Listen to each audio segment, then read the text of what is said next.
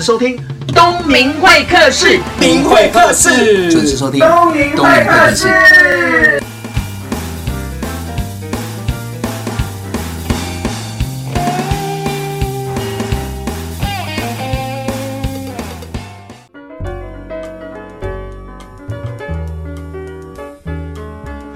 听众晚安耶这我成长的过程中，这一天是非常的黑暗跟 blue 的。但是呢，听众朋友听到我的声音，应该今天非常开心吧？那这一集呢，我邀请到我的好朋友，也是企业讲师，也是智商心理师，同时也是自由时报的心理专栏的作家。那我们欢迎汪泗纬老师。Hello，各位听众好，冬雨老师好。这个在二十一世纪的环境、工作啊、生活啊，然后要面面俱到，压力非常的大。不管是哪个角色，嗯，啊、哦，我们压力都非常大。我感觉你现在压力就是不是就有点大？呃，我一直不断的叹气的感觉啊，因为我不知道该怎么访问你，因为 我们认识很久了。哎、欸，各位听众朋友，虽然心理智商师汪世伟呢很文静的坐在我前面，可是我看到他是非常兴奋、夸胡、紧张。为什么？因为我最糗、最好笑的样子都被他看过。打个比方，我还没有入行的时候，我在路边卖卤味，他就是我的客人。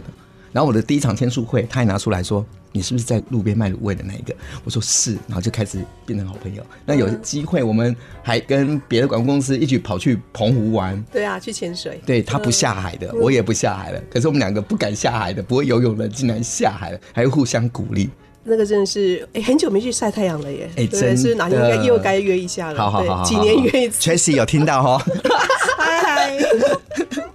好了，那我们为什么要邀请你来这一集呢？是因为我会发现，我们过往在工作在压力的状态之下，不管担任什么样的角色，一般的职员也好，主管也好，或者是老板也好，我们在面临很多事情的时候，那个速度也要非常快，然后慢慢慢慢压力越来越大，越来越大。那越大，有些人懂得舒压，比如说去运动、去 shopping，可是有些人转不出来，就可能会造成一些社会事件，比如说自杀，比如说犯罪率的事情。那你怎么样看待这件事情？如果以世界卫生组织它的一个定义来说啊，嗯、我们人从完全健康到开始有一些身心的症状啊，嗯、或者甚至到最后变疾病，中间有一段啊，其实是叫做亚健康的状况。那亚健康它就会受到几个重要的因素影响。哪个亚健康？哪个亚字？冠军、亚军的亚。哦，对。那它就会受到几个因素影响，情绪压力啊，这些就是焦虑情绪，这些都是属于我们会把自己会 push 往疾病的状况去走的部分。嗯、那你刚刚说的，有些人会用自杀啦，或者是用暴力的状况，其实是人在那个当下尝试为情绪找一个出口。出口。他误以为这样的行为方式是有效的。嗯。对，结果没想到这是一个负向循环。同时也伤害到别人。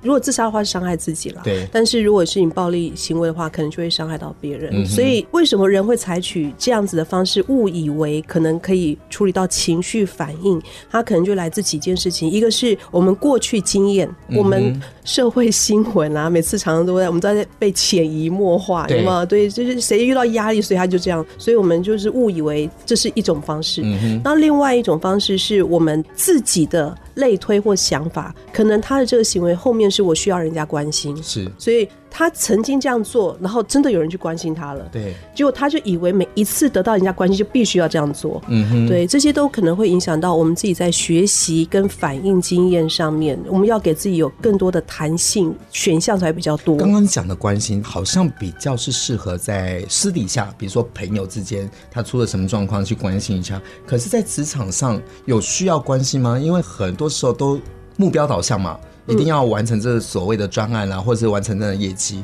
应该没有办法有时间在注意每个员工或者每个工作伙伴的心理。嗯。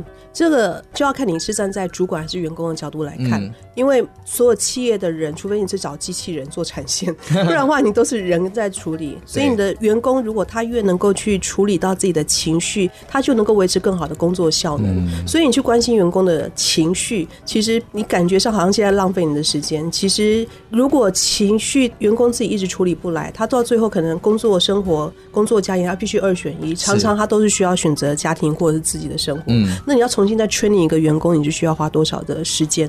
嗯，对，而且这个很多经验只是无法再去成本就会提高，对，再去传接的。嗯、所以在这里面的话，现在主管都越来越有意识。其实我们要先同时去关怀到现在员工对于压力的耐受度到什么程度，嗯、而且我们要因应提早疏导，那才能够帮助我们企业，不管是你在专案的作业啦，或者是员工他们彼此合作的关系呀、啊，也不会常常都是彼此压力太大，然后动不动就是争吵，嗯、然后就是用一些比较情绪性的字眼尝试解决问题。对，那这个其实都会让组织耗费在不良沟通上面的成本会更高。哦，不良沟通的成本会很高，因为你刚刚讲到是说，万一在争吵的过程中，这个人被迫于选择离开这个工作，嗯、或者是说因为争吵了，同事之间的情谊的信任感破灭了，可能要花更多的时间、人力跟金钱，再找到一个新的适合的伙伴进来。你的意思是这样？对啊，宁可要留下来这个。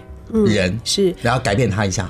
也有一些主管现在会越来越觉知到，哎、欸，他的情绪其实会造成员工莫大的压力。每次他问员工你有没有问题，你有没有问题，然后员工就会说没有，没有，然后离开会议室，离开会议室就什么都有问题。我跟你讲的，怎么怎么怎么怎么，其实就是不敢讲嘛，对，对，因为他怕讲了也没有用，甚至于是讲了之后会被贴黑名单的标签。也有可能，所以主管跟员工之间，如果能够在情绪上面能够得到一个比较好的沟通，其实创造一个就是我们除了工作事情以外，也会创造我们在工作场域里面的信任感。哦，你刚刚讲到信任感很重要，信任感是要用时间去累积的。嗯，可是刚刚讲到一个主管，他要面对很多的员工，那我们也不可能一个一个员工都要照顾到。我们有一些方式是可以挑选出来，就是当下已经面临极限的员工，我们要优先去关怀。嗯，那因为如果说我们怎么看员工已经破表的这个极限？那这个极限你会从员工的出勤来看，嗯，对，出勤，然后包含了他现对对，他他出勤可能是开始会迟到啦，或者他或者是加班时数会特别多，因为他的工作效率可能会变得低落，嗯，对，然后还有一部分是他记忆力可能会衰退，哦，因为他情绪会变得比较不稳定。都是一些征兆。我我好像也开始了，因为我最近记忆力一直在降低。Tracy，好啦，我们先休息一下，再回到东明会客的节目现场。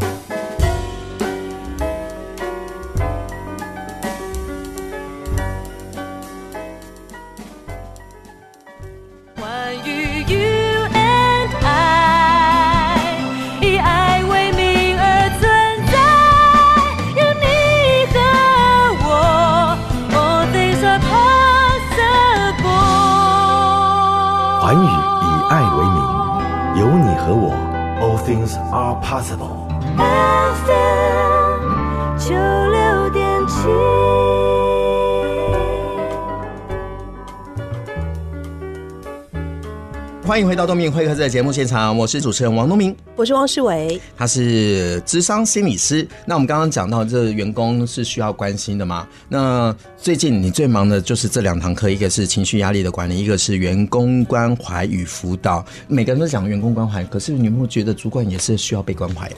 哎，可是谁来关怀主管？谁有好大的胆子去关怀主管？老板啊？嗯，老板关怀吗？还是员工关怀？可能通常就会是 HR 或者是公司的 ER 要去关怀一下。怎么做？他应该怎么做？对，所以我们常常会用的方式就是结合健康检查啦。嗯，因为通常到主管的时候，可能我公司都还是会有那个全公司的健康检查时间嘛，嗯、所以我们就会观察主管他可能容易有三高啊，嗯，然后或者是他可能会睡不好啊，我们就会从一些生理症状下去关怀一下，关怀，对对对，就是请他常常来量血压，我们就跟他多聊两句，这样这是一种关怀的。运、哦、用那个机会跟这些高阶主管聊几句，对对对，哦，嗯、那通常都聊什么？嗯、最近好吗？对啊，忙不忙啊？嗯、然后员工乖不乖啊？然后他就说，哎、嗯，快快快快快，然后就，就开始就开始疏解一下情绪。我们工作上没有直接的交集嘛，所以对他们来说也会比较安全。安全对，就是从你这样听完之后，你会给一些建议，并不会叭叭叭把他开了第二层的那个陷阱啊，第三层这样子。不会啊，不会。对，嗯、因为你要去辅导员工，第一件事情最重要的就是要营造安全感，你要跟他建立关系，嗯、建立关系、安全感、信任感。对对对，跟协助主管去疏解压力也是一样的。所以你在企业上课都上这些专业的内容，那是员工跟主管一起上课吗？我会分开，会分开，分开就是同阶级的就同阶级，然后高阶主管就中高阶主管一起。对，通常会是这样，因为他们需求不太一样。我们用的案例啊，然后切入的角度都不太一样。比如说针对员工，我们就比较会是用自我照顾，你自己如何去面对一些你卡关的一些思绪，然后怎么去调节自己的情绪。大部分都会遇到什么卡关啊？比如说一直加班，一直加班，一直加班，好烦啊！一直在加班，对，嗯、然后就是永远做不完的工作啊，嗯、然后主管的情绪问题啊。可是现在不是就一例一休比较松了吗？反而是压力是在主管上面啊。我觉得其实员工他面对一对一休，可是他工作还是一样那么多啊。你觉得他会比较好吗？也对。对啊，所以你看这个短时间自己如何去做好时间的控管，嗯、然后常常我会教他们一个撇步，就是你把工作你都先做到百分之六十，嗯。然后你有时间的时候你再往上加分，嗯、因为常常会感受到因为工作做不完而有焦虑感受的员工，常常他可能因为是对自己的期望很高，对，他希望事情都能够做到一百甚至一百二，是。对，那这个就会无形当中，因为你没有一个结所谓完成的时间，你就会给自己累积很多的压力，嗯，所以就是先做到一个就是。在时间控管下面，你觉得可以接受的品质之后，你有时间再往回来做，这样对于压力疏解又可以去兼顾到目标管理的这样子的一个结果。嗯，嗯，我们刚刚讲到全部都是属于比较是心理建设这个部分嘛。那我想要问你另外一个就是自信的这个部分，自信，因为这也是我在常。课程当中，很多学生问我说：“老师啊，自信要怎么培养啊？什么什么之类。嗯”那我的答案可能跟你不太一样，因为毕竟你是学术业出来的智商师嘛。那如果学生刚刚有讲到情绪压力这个部分，另外一个阶段就是他没有自信，那你会怎么样去建议这些没有自信的伙伴怎么样找回自信？遇到如果要累积自信的话，你第一个就是你要先累积小成功，你不要你不要瞄准大成就。你，可不可以举个例子啊？比如说，你如果想要减肥十公斤。好敏感！刚刚有人中午还在吃那个 沙拉，沙拉对，要真的是是很在意健康。OK，所以你如果要想要减肥十公斤，那你就不能够每天呢你就想说，哎，我已经吃沙拉吃了二十天，怎么还有十公斤要减啊？你就很难撑下去啊！你应该要去看到你已经累积的小成就，说，哎，我到目前已经减了三公斤了哦，我吃二十天已经减了三公斤哦。对，嗯，所以去累积小成就，对，可能从五百克啊。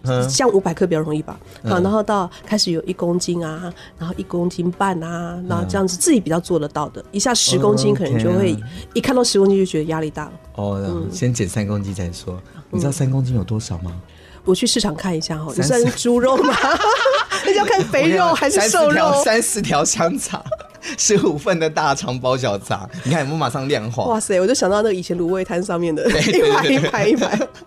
我为什么会懂？就是因为那时候卖卤味的时候累积下来的经验。是是，你看所有做过的事情都不会白费。虽然你的度量可能都跟人家不一样。真的，听众朋友，意思是说，不管你现在在做什么事情，有可能在低迷啊，有什么是在高峰都好。可是你过往做什么样的工作，做什么样的专案，不管成功与失败，这些都是经验经历，哎，都可以带在身上。因为往下一个阶段走的话，或许它是可以帮助你的。对的，对吧？所以不要花太多时间在情绪，因为情绪有就有心理压力，因为心理压力就是身体就不舒服。我可能要稍微调整一下。如果说我们不要花太多时间在情绪上面，好像感觉上情绪一来，赶快转身就跑，不要浪费时间在那边。可是其实情绪是我们的好朋友呢。真的，情绪，如果你没有情绪，你看到火车来，你不会害怕，你就在坐在，你就可能就被撞了。对，所以情绪它对我们来说是有很重要的提醒功能。你遇到难过的时候，你会哭哭，然后所以这是一个帮助我们宣泄。可是男生可以哭吗？我捏你，现在看你会哭，我就很生气。哎，那我会哭，我会哭，我。坦诚，但是我哭，我哭的时候，我一定会躲起来掉眼泪。那我看电影的时候也会哭啊，也会笑啊，对啊，对啊。所以那是不是很抒发？那是我坦诚啊。可是我可以告诉你，很多男生不坦诚的啊。他也可以躲起来哭，好吗？哦，只是没有对自己坦诚就好了嘛。对，所以你可以看一下那个情境状况啊。嗯。所以你遇到一些紧急的状况的话，你会紧张，你会惊吓，其实是帮助我们，希望能够现场能够表现的更好。嗯。所以情绪它是有很正向的功能，并不是说看到情绪来了赶快转身就跑。其实我们要对待他就对，你就天天跑给他追就好了，他就没有办法帮到你的忙。我们自己可以去控制它。当然。OK，好，那现在呢，我桌上有一个鼓舞卡，这是你的作品了，我觉得很可爱，就是一个绿色盒子，打开里面有很。多卡，有六十四张，六十四张。这卡跟我在商业周，呃，不，不是，跟那个自由时报的那个那个图像，就是让我们去看你是什么样的角色，或者你问什么样的问题，我们是要选择 A 跟 B、C、D，就有不同的答案。这个不一样，这不一样，来说一下。嗯，这个这个古卡我们是用正向心理学为理论背景来设计的卡片，真的。所以你看它所有的颜色的明度、亮度都是比较容易引发我们正向的感觉、感受的部分。所以是要跟他干嘛？就是我看，你可以直接先抽一张，然后直觉吗？直觉，你觉得现在哪一张对于？所以我比较喜欢你现在最吸引你的眼球的，吸引眼球啊。嗯，好，我看一下，因为现在每张卡都很漂亮，而且每个都是微笑的，哇啊！好，我挑这一张好了，这张我喜欢。你特别喜欢里面哪一个？我现在看到的这张卡，各位听众朋友，是一群人在拔河，嗯、但是他是同一队，那有四个男女一起在。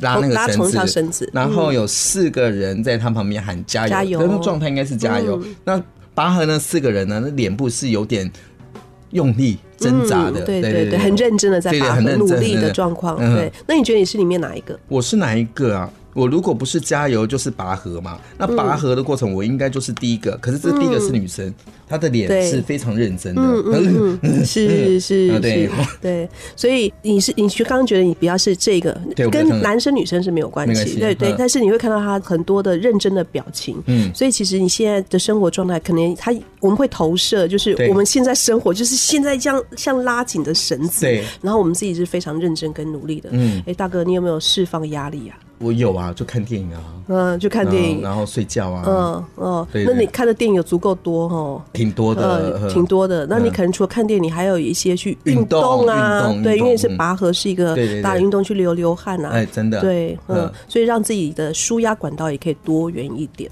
所以这张卡是要告诉我的是，因为后面写上“坚持”两个字，嗯，只要再坚持一下，我知道我可以做得到。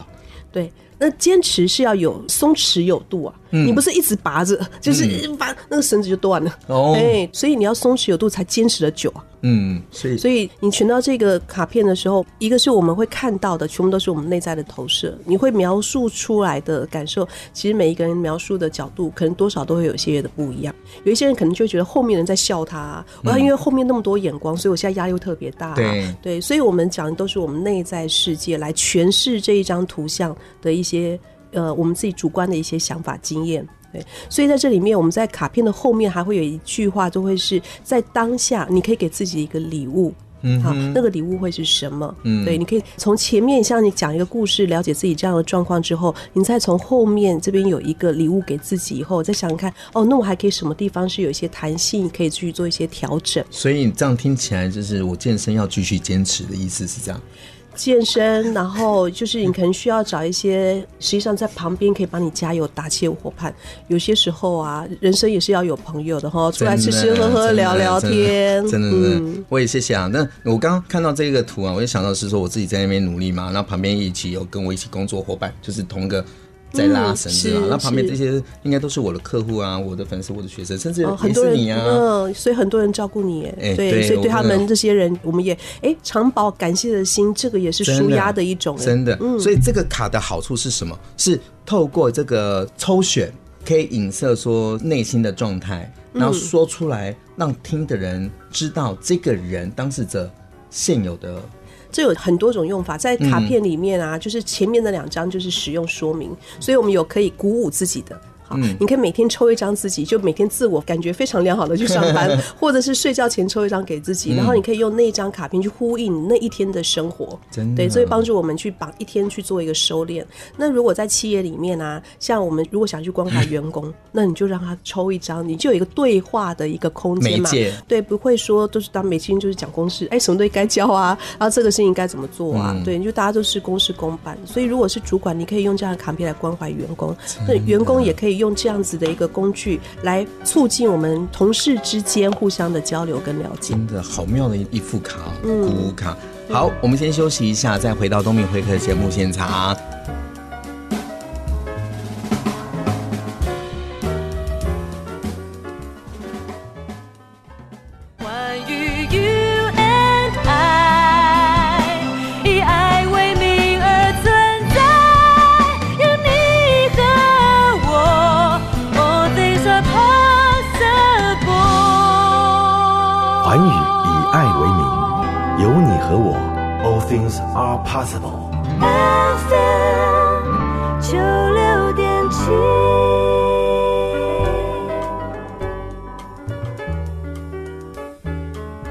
收听的是十三号星期五晚上的东明会客室，我是东明，我是汪世维。那我们刚刚讲到，就是每个人都有情绪嘛，不管是员工、伙伴还是主管，都有情绪，要找到出口嘛。那现在我比较好奇，我也想站在听众的角度来请教一下我们的智商师汪世维小姐哦，不知道你是不是也跟我们一样都会有情绪呢？当然，我又不是木乃伊，真假的？对呀、啊，像木头人不会有情绪吧？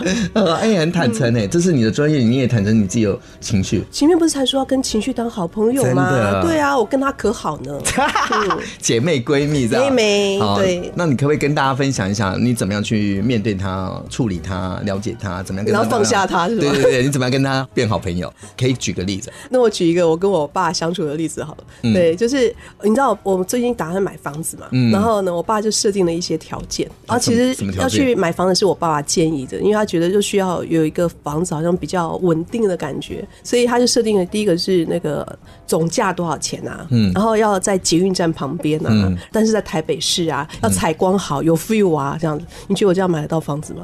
我想说你设定了这么多条件，我比较了解的是数字是多少，因为你讲的后面的这些东西是会牵动到前面的数字，比如说他就希望大概是一千多万的房子就好了，然后套房吗？对，你也是这样想，对不对？嗯、可是他可能没办法接受，三房两啊、因为他认为那个比较合理的房价，就是他那个年代的房价在二十万、三十万，他就觉得挺贵的。天啊、对，你就这样买到房房子吗？就是很难，对不对？因为他交代嘛，就开始用一些就是挤出来的时间，就是认真的去到处去试试看有没有这样的房子，然后找找找东看看西看看。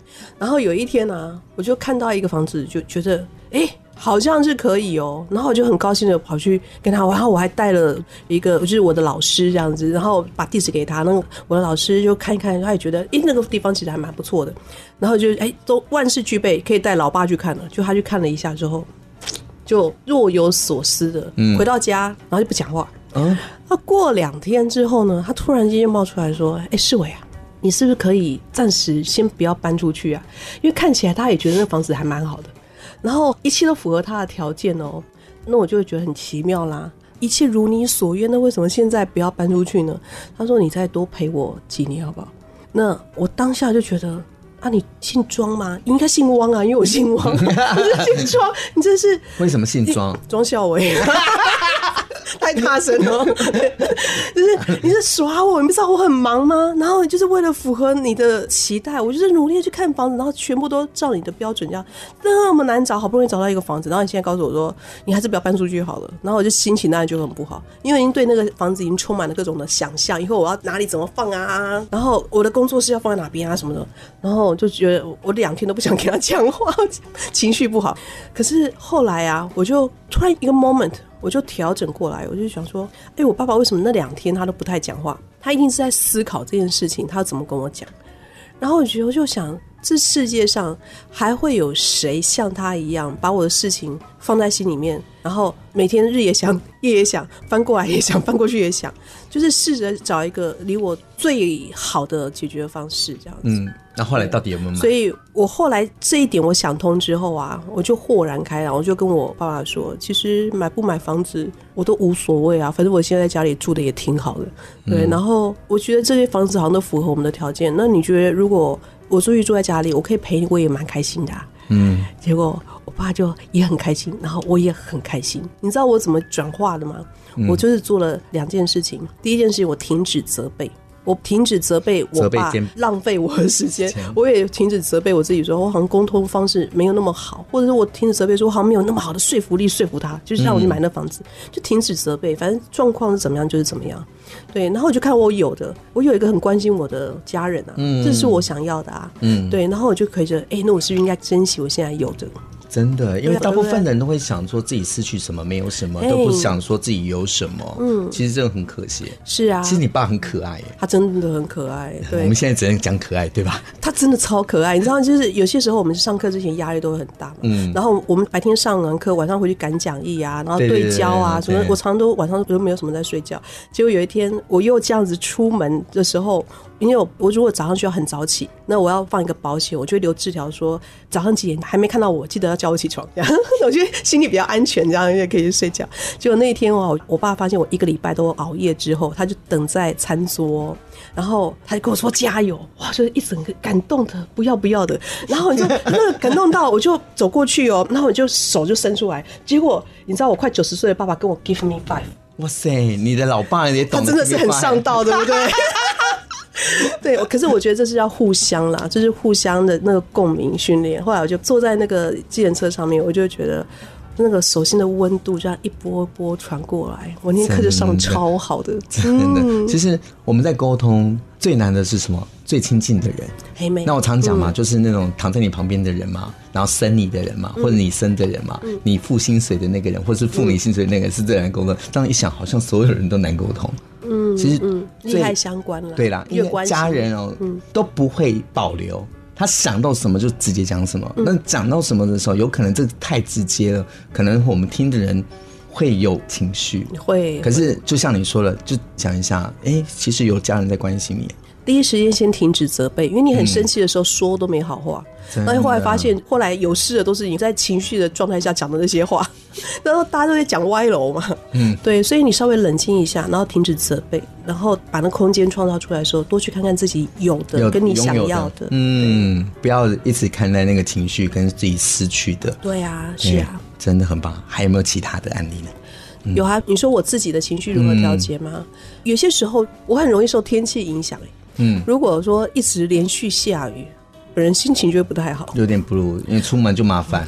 对，因为下雨的时候，就是这是人很容易会有的生理反应，因为人是需要晒太阳的。嗯，对，所以如果有一些朋友是说，哎，也跟我一样，是只要下雨天，然后很多天下雨，然后你可能就会觉得比较烦躁啊，嗯、甚至就会心情比较会受到起伏啊，就好像事情会比较不顺利。就是同一件事情，同一句话，之前人家讲的时候，你可能觉得还 OK，但是为什么现在别人讲同一句话，不舒服？对，你情绪就会不好。嗯，对，这时候可能就是会觉得。察到我们自己会受到了这些天气的因素影响，会不会当事人就是不喜欢这种天气，所以会衍生出一些负面的情绪出来？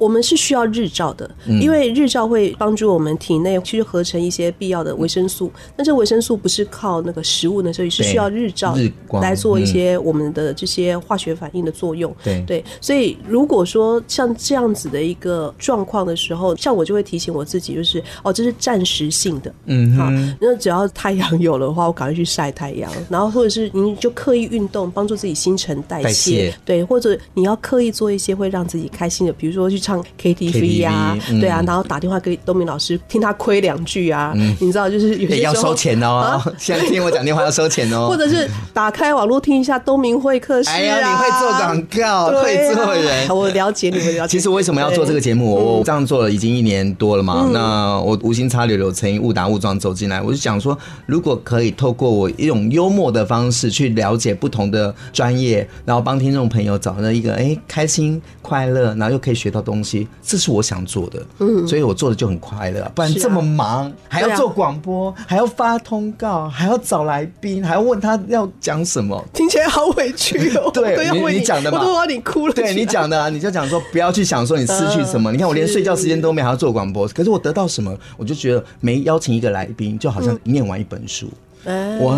我得到了知识，心灵也丰富了。听众朋友应该也跟我一样吧？我们从彼此的生活经里面都是可以有所学习的。对啊，嗯、你看今天十三号星期五，哎，从小到大我们对这个数字就是黑暗，有那个不祥啊、不好的事情会发生。那你看现在听众朋友，可能你早上不是很顺，可是现在听到我们两个声音，赶快去喝两杯吧。十三号星期五特别需要来一张鼓舞卡，帮自己正能量一下。好，那我们现在要送一首歌给听众朋友，也给自己。嗯、那思维，你有没有？什么样的歌要送给听众朋友呢？哎、欸，我今天想要送给大家一首歌，就跟我刚刚的故事有结合的，就是记得多去珍惜我们身边已经有的。这首歌是 Betty Miller 的《你是我羽翼下的风》，You are the wind beneath my wing。好，送给大家这一首 Betty Miller 的经典歌曲。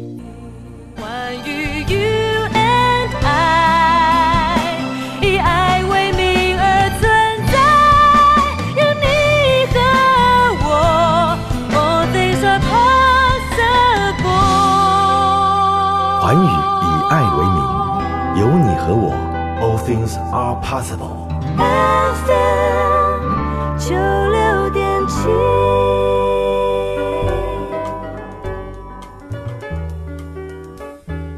哇， 这首歌非常的疗愈，而且在十三号黑色星期晚上，我们可以坐在这里，还有跟听众朋友一起陪伴度过一个黑色星期五。嗯、我觉得你真的很介意耶。对呀、啊，因为我突然对十三号主持一年好像没有在十三号碰到礼拜。哇塞，我这么荣幸，真的，你看我们好正面了。嗯、是，对呀、啊，肯定是要的。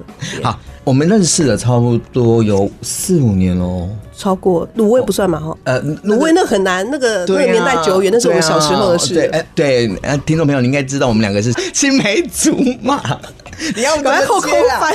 对，四伟有一句说：“哎，怎么莫名其妙，我现在变讲师了？”然后他来参加我的签书会，同时也上我的课程。然后这样互动的过程中，我也发现四伟其实是很可爱、很活泼的，跟我认识知道的心理智商是都不一样。嗯嗯，你不止专业，你也有点人味。我是个人，没错，有情绪、哦，不需要十三号星期五来确定。对，跟情绪做好朋友哦。好啦，那我们今天还是要回归正传哦，因为我也知道你除了是自由时报的专栏作家，然后还出了四本书，嗯、还出了很多的卡。卡对，那这些书它的优点是什么？适合哪些人来阅读？这本书叫做《图像沟通新世界》哦，就是在去年的时候出版的书。嗯、那我们针对的对象啊，就是。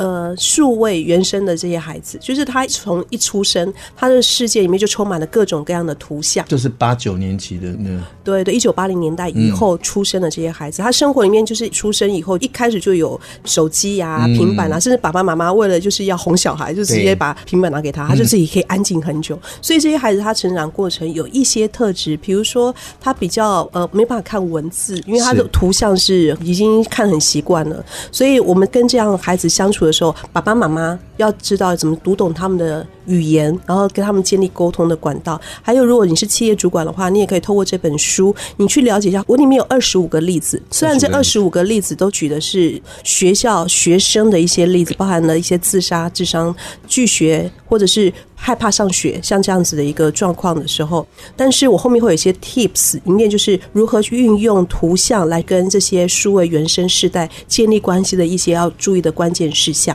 嗯、所以，如果你是主管的话，在这里面你去特别参考后面的 tips，其实也是会有一些的帮助，可以了解我们数位世代的员工或者是孩子们的心情。嗯、那我们还有另外设计有三套卡片啊，就是有鼓舞卡、天赋卡，还有互动卡。对，我们分别就是要提升的。就是像鼓舞卡，就是结合正向心理学，嗯哼，好，因为我们每天都要给自己正能量一下，嗯哼，那正能量一下其实是给自己一个打气，其实很重要的，就是每天也稍微沉淀一下，我今天到底发生哪些事情。嗯哼，那第二件事情是天赋卡，对天赋卡其实用在一个就是学校里面，我们就可以帮助学生发展他自己的优势能力。常常我们自己在学习的时候啊，我们都是什么弱就叫你去补习什么，对，数学特别差就让你补，然后学生。学习常常就会很没有成就感，越读越差，没有成就感，对，就更没有自信。是，然后所以我们在里面其实要养成他学习的兴趣，反而是要让他学习到如何发挥自己优势的能力来辅助学习。所以这在天赋卡里面，我们会特别强调的地方，它结合就是多元智能的理论和八大智能。然后最后一个互动卡，我们结合的是萨提尔沟通模式。所以如果想要就是帮助自己去跟别人沟通的更好，然后能够兼顾到自己、他人跟情境，所以情境就是我们要沟通的事件。然后要沟通事件里面就有自己跟对方嘛，你怎么兼顾这两者？然后不要只是每次都只是我很认真的把我要讲的讲完，然后希望对方买单，这个叫说服，这不叫沟通。所以在沟通卡面，我们就会有换位思考的这样的角度，而且它特别还设计有十六种情境，有八种是学校的情境，有八种是在职场里面会遇到的情境。嗯，嗯，所以非常实用哎。是我花了四年的时间设计。哦，我要讲一下，思维不出书，嗯、一直说要写书都出不出来。就说要约吃饭，说没空没空，我现在准备要出书。对，结果呢，一出就出四本，然后三道卡。对，你也太厉害了吧？对对，那就是一时不察，就挖了一个大洞给自己跳。所以你看，情绪调整很重要，不然就会一直觉得一直卡关。后来真的就是我当下看我今天能做什么，就慢慢做，慢慢做，就先不管时间了。所以也很谢谢出版社的等待。所以这四本书、三张、呃就是、三套卡，就是一本书加三套卡片。呃，这可以帮助很多人了解自己的天赋，还有可以鼓舞自己，还有跟别人沟通。对，那它算是一个很棒的工具书，嗯、是是是，对吧？对。那听众朋友不要忘了，如果你情绪不是这么的有弹性。没有那个能力跟情绪做好朋友，像我们两个一样跟情绪做好朋友，或者是说你的工作团队当中你需要正向的思考一些力量的话。嗯嗯除了教课之外，我觉得阅读跟了解一个新的方法，跟借由这一本书参套卡，应该是一个很棒的工具。用图像，我觉得是一个蛮好的工具，因为图像它会跳脱我们原来对一些智慧的局限跟框框，因为我们都会有惯性思考的模式，所以不妨可以用图像来帮助我们跟情绪开始当好朋友。好，今天的节目十三号星期五就到这边结束喽。嗯，那听众朋友，不知道你跟我一样，是不是听完这期节目就非常的正向呢？不管怎么样，你一定要跟情绪做好朋友，好吗？谢谢四伟，谢谢东明老师，谢谢大家收听这一集的东明会客室。